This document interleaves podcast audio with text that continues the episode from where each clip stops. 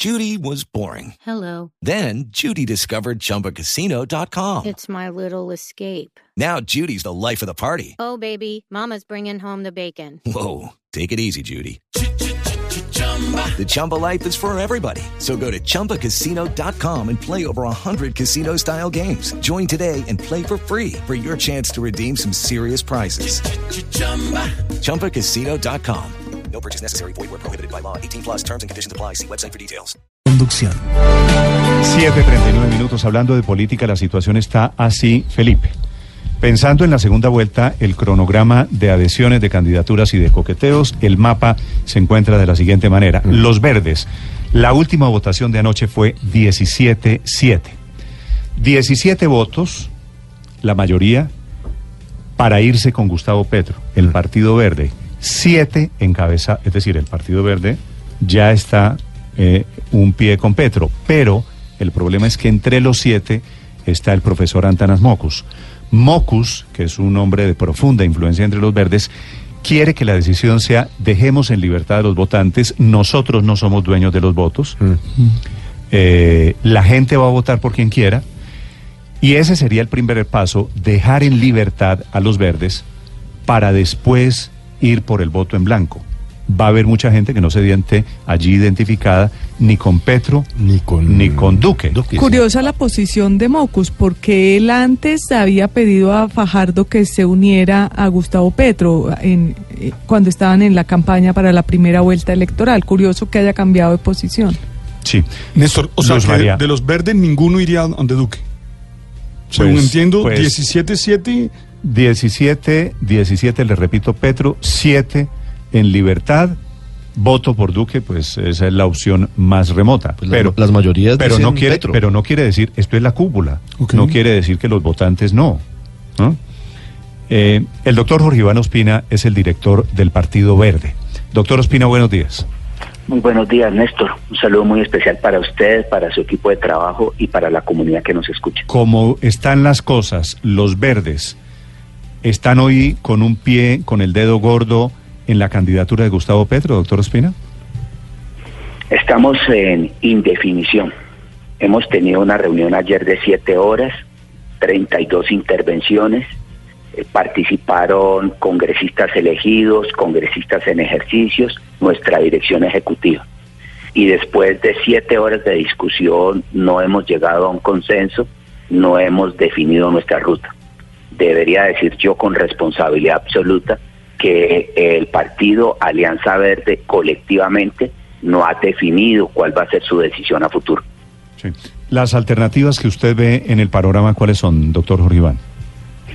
Hay una alternativa que plantea seguir siendo no alineados, que el hecho de que no hayamos participado de la votación de Gustavo Petro y de la votación de Iván Duque, que ha manifestado un voto colombiano distinto a esa mirada del país, hay que debe ser respetada y en la medida en que debe ser respetada el partido no debi- debiese mantener una coherencia en ese centro, en esa neutralidad activa y no participar. ¿Quiénes Y hay están- una segunda. Perdón, ¿quiénes Señor. están, ¿quiénes están en los no alineados?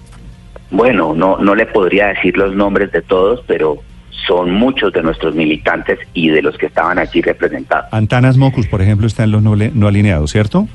Eh, Antanas Mocus eh, hizo un planteamiento más amplio y universal sin hacer una definición entre uno u otro lado. Sí. ¿Y quiénes Y, están eh, y quiénes lideran el grupo de Juntémonos con Petro? ¿Cómo lo bautizaron ustedes? ¿El petrismo en el polo, en el en los verdes o cómo? Y hay una segunda tesis que es la que voy a hacer referencia, que plantea la imperiosa necesidad de participar de un gran acuerdo nacional, donde se instalen tesis de la Alianza Verde y donde se convoque más allá de una sumatoria de tesis, dar unos argumentos para que el país piense la necesidad de dar un salto cualitativo y cuantitativo superior. Esas son dos, las dos tesis que se han discutido en el día de ayer y los protagonistas de ambas tesis son líderes de la Alianza Verde que, que no quisiera dar sus nombres para no a- aumentar más la tensión y poder tener el espacio adecuado para la definición final el día jueves. Cuando usted me dice la tesis del acuerdo nacional, eh, Acuerdo nacional es la te- acoger la tesis de Gustavo Petro de, de acuerdo sobre lo fundamental. Sí, señor. Acoger esa tesis, pero eh, más allá de ese acuerdo sobre lo fundamental planteado con, con Gustavo, es hacer un planteamiento nacional que convoque a liberales, que convoque a conservadores, que convoque a independientes, que convoque a abstencionistas en el desarrollo de un modelo de país que no está recogido aún todavía en las dos campañas Sí. y que posibilite una argumentación sólida para aquellos votantes no alineados que se han manifestado en número muy importante del lado de la candidatura de, de- de- de Sergio Fajardo. Doctor Ospina, eh, hacer un acuerdo nacional alrededor de la candidatura de Petro significaría mover a Petro un poquito de la izquierda hacia el centro? significaría la construcción de nuevas tesis y la insistencia a Gustavo Petro de temas que hoy no han sido tenidos en cuenta y que deben de estar labrados en mano. Sí, sí. Por ejemplo, y solamente lo planteo co- como línea de trabajo, sin decir que esto sea una decisión ni más faltaba, como el respeto al Congreso, eh, la no oportunidad y la no necesidad de la consolidación de una nueva Asamblea Nacional Constituyente y por el contrario la imperiosa necesidad de consolidar y de promocionar la Constitución del 91, los temas ambientales por supuesto en términos de una mirada de servicios ambientales y no de minerías arrasadoras y algunos otros aspectos en términos de la periferia del país que vive los estragos aún de un conflicto aún más degradado y donde la presencia integral del Estado todavía no se da. Sí. Doctor Ospina, nadie ha planteado allí en estas reuniones al interior de, de- del, del Partido Verde que al haber votado 4 millones 600 mil colombianos por el doctor Fajardo, precisamente lo que estaban manifestando es que no querían ni lo uno ni lo otro. Nadie ha planteado una traición a esos 4 millones 600 mil eh, votantes, Sí, y creo que esa fue la tesis con la que yo inicié. la de los Esa no alineados. De los no alineados, la tesis donde plantea que esos votos son votos que no, no nos pertenecen a nadie. Son votos libres, soberanos, que han tomado una decisión de votar por no encontrarse alinderados en uno o el otro lado y que encontraron en Sergio Fajardo Sí. una mirada mucho más tranquila, no polarizante, más orientada a la construcción sin tensión de un país futuro. Sí. Y eh, somos respetuosos de esa tesis y esa es una de las tesis con las que se ha deliberado, que significaría en todo caso que el Partido Alianza Verde, de ser consensuada la tesis, de no tomar ninguna decisión en relación a la segunda vuelta. Senador, hay uno de los eh, puntos que usted menciona que genera incertidumbre y temor en un sector de los colombianos y es la apertura de una puerta al vacío que es una asamblea constituyente. Si la Alianza Verde decidiera avanzar hacia una coalición con otros partidos políticos y movimientos para apoyar a Gustavo Petro, Petro debería decir con todas sus letras que no va a impulsar esa constituyente. Hasta ahora lo que ha dicho es que no sería el principal camino, pero no cierra absolutamente esa puerta. Pues consideraríamos que tendría que ser cerrada esa puerta con candados y cerrojos ciudadanos.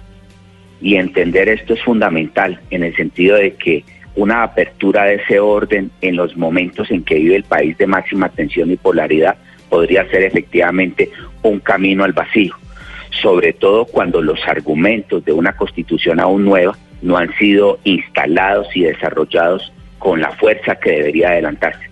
Pero quiero, quiero señalar muy bien la posición del partido.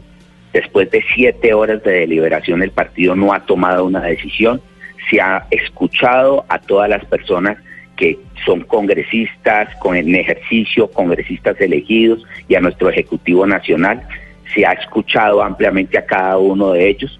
Se ha decidido mantener y continuar esta reunión a partir del día jueves a las 8 de la mañana y se ha decidido que es imposible tomar una decisión sin escuchar a Claudia López, sin escuchar a Sergio Fajardo, que no participaron de la reunión de ayer.